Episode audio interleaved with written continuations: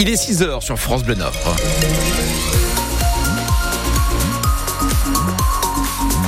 Sur France Bleu Nord et ailleurs, hein, je vous rassure, en France, euh, la, les conditions de circulation se dégradent avec pas mal de pluie ce matin. Attention à la visibilité. Vous confirmez, un hein, Thomas, de la pluie ce matin et de l'humidité. Oui, temps maussade toute la journée avec un ciel couvert et des averses sur toute la région. Ça se calme un petit peu dans l'après-midi avec euh, voilà, la fin des, des, pluies pour ce qui concerne notamment la, la côte d'Opale ou la Flandre. Les températures entre 7 et 9 degrés ce matin, pas plus de 10 degrés cet après-midi. Eh ben, dites donc, Thomas, le Racing Club de Lens résiste aux assauts du FC Séville et poursuit son aventure européenne. Vous avez pu le vivre en direct sur France Bleu Nord. Les Lensois malmenés, mais les Lensois qui s'imposent au final. Victoire 2-1 hier soir en phase de groupe de Ligue des Champions pour Lens. Les buts sont et or sont signés Frankowski sur penalty et Angelo Fulgini en toute fin de match, 96e minute. Cette victoire sur Séville, elle permet au RC Lens de terminer troisième de son groupe. Le club jouera donc au mois de février les barrages d'accession à la Ligue Europa. N'est pas la Ligue des Champions, mmh. mais c'est bien quand même pour les supporters qui étaient au stade hier soir. C'est le plus grand des bonheurs. Moi, bah, j'ai déjà connu ça dans les années 2000 avec les John Utaka, Daniel Morera, j'en passe et j'en oublie. Ouais, c'est bien, franchement, c'est pas mal, c'est pas mal. Depuis le temps qu'on en rêvait, on l'a fait. C'est surtout une grosse consécration pour tout le peuple de Lens, tout le peuple sans rire, et ça c'est quand même magnifique. On a vécu des grands moments en Coupe d'Europe, et j'oublierai pas. Ouais, c'est un super moment, c'est pour tout un club. Après une, après super saison l'année dernière, ça aurait été quand même dommage de gâcher ce soir. Donc là, euh, on est en Coupe d'Europe. On voit que l'ambiance était au top, tout le monde est heureux. Franchement, ambiance de malade, gros tifo. Et je comprends qu'avec un public comme ça derrière, l'équipe se démène derrière. Grand soulagement, je, je, viens personnellement de loin exprès pour venir voir ce match. Donc c'est pour dire, personnellement, je viens de la Suisse et Lens s'internationalise. Et ça me fait vachement plaisir de voir le stade Bollard pour la première fois. J'en rêvais, toute la région en en parle. Franchement, un grand plaisir. Et en plus, une victoire pour une première, franchement, que du bonheur. Une victoire, deux buts à un face aux Espagnols du FC Séville. C'est Sergio Ramos hein, qui a marqué pour les Catalans, lui aussi sur penalty. Lance en Ligue Europa, donc l'année prochaine, le club connaîtra son adversaire pour les barrages. La semaine prochaine, ça se fera par tirage au sort. En Ligue des Champions hier soir, à noter l'élimination de Manchester United qui a été battu par le Bayern Munich. Et ce soir, c'est le PSG qui affronte le Borussia Dortmund, premier de son groupe. France Bleu Nord, il est 6h03. La présence policière sera maintenue aujourd'hui à Aumont. Et notamment autour des établissements scolaires. La commune de l'Avenois hier a été secouée. Une personne armée, une femme, a été signalée par des collégiens. L'établissement a été confiné. Après plusieurs heures de recherche, la police n'a retrouvé personne correspondant au signalement par précaution. La présence policière est donc maintenue aujourd'hui dans la commune. À Roubaix, un homme est mort hier soir percuté par un train venant de Courtrai en Belgique. On ignore encore les circonstances exactes de cette collision. La circulation des trains a été interrompue dans les deux sens une partie de la soirée. Martine Aubry lui rend hommage sur les réseaux sociaux. L'ancienne députée PS, Denise Cacheux, est morte hier à l'âge de 91 ans. Denise Cacheux qui, était, qui avait été également première adjointe de Pierre Mauroy dans les années 80.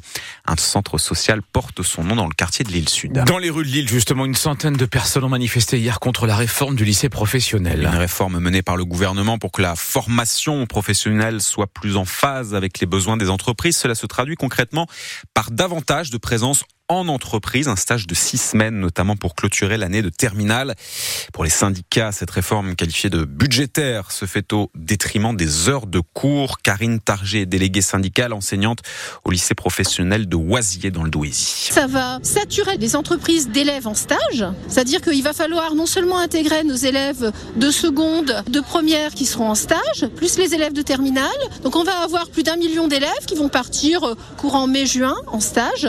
Donc bon pour les envoyer en entreprise. Ça va se traduire comment? Eh bien, par des élèves qui ne trouveront pas de stage ou alors des stages bidons. C'est-à-dire que les entreprises, on les placera où on pourra. Il n'y aura pas de plus-value d'un point de vue euh, professionnel, d'un point de vue de la formation. C'est juste les placer. Nous, on se dit que peut-être ça servira de période d'essai pour certaines entreprises qui veulent les embaucher, mais on se doute bien que vu que leur niveau va baisser, vu qu'ils seront euh, moins bien formés globalement, bah, on les destine à quoi? À des emplois d'exécutants, une évolution professionnelle qui sera euh, finalement compromise sur le long terme. Dans le Nord et dans le Pas-de-Calais 38 000 élèves en lycée professionnel sont le rectorat. 8% des enseignants étaient en grève hier dans le cadre de cette nouvelle journée de mobilisation. Le texte n'est pas encore finalisé, mais un projet d'accord a été trouvé dans la nuit à la COP28 qui se termine à Dubaï. Le texte appelle les pays non pas à sortir, mais à s'engager dans une transition hors des énergies fossiles. Le gouvernement s'organise après le rejet du projet de loi immigration à l'Assemblée nationale. Elisabeth Borne, la première ministre, doit recevoir ce matin les présidents des groupes qui composent la majorité à l'Assemblée. Une réunion où seront présents les Républicains ainsi que Gérald Darmanin. 6h06 sur France Bleu Une préparatrice en pharmacie du Pas-de-Calais a été nommée ambassadrice du don d'organes. Elle s'appelle Florine. Elle travaille à Isberg, une ambassadrice pour sensibiliser sur cette question car dans les Hauts-de-France, 42% des habitants refuse cette démarche de don. C'est au-delà de la moyenne nationale, démarche qui est pourtant indispensable pour les malades qui ont besoin d'une greffe. Sophie Morland a rencontré près de Béthune Thierry Constanti. Cet habitant de Richebourg a été greffé du cœur en 2008 alors qu'il était atteint d'une cardiomyopathie d'origine virale. Le sexagénaire se souvient très bien du jour où le CHU l'a appelé pour lui dire qu'ils avaient trouvé un donneur. Thierry Constanti à l'époque avait acheté un, un téléphone portable exprès pour ne pas manquer l'appel. Finalement, c'est le, le, fixe qui a, qui a, sonné vers le coup de 3h30, 4h au matin.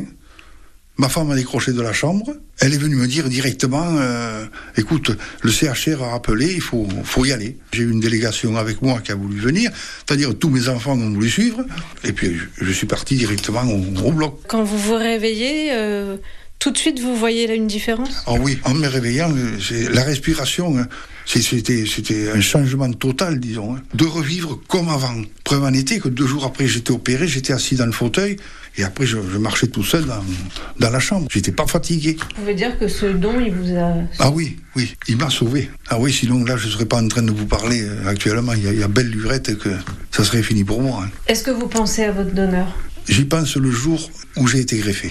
Pour moi, il ne faut pas que ce soit une image qui reste. Il vit avec moi, on est parti ensemble pour toute la vie, j'espère longue. C'est en moi, c'est tout. Thierry Constanti, greffé du cœur, qui est toujours suivi actuellement, mais qui peut aujourd'hui mener une vie normale. Il est d'ailleurs adjoint au sport dans sa ville de Richebourg.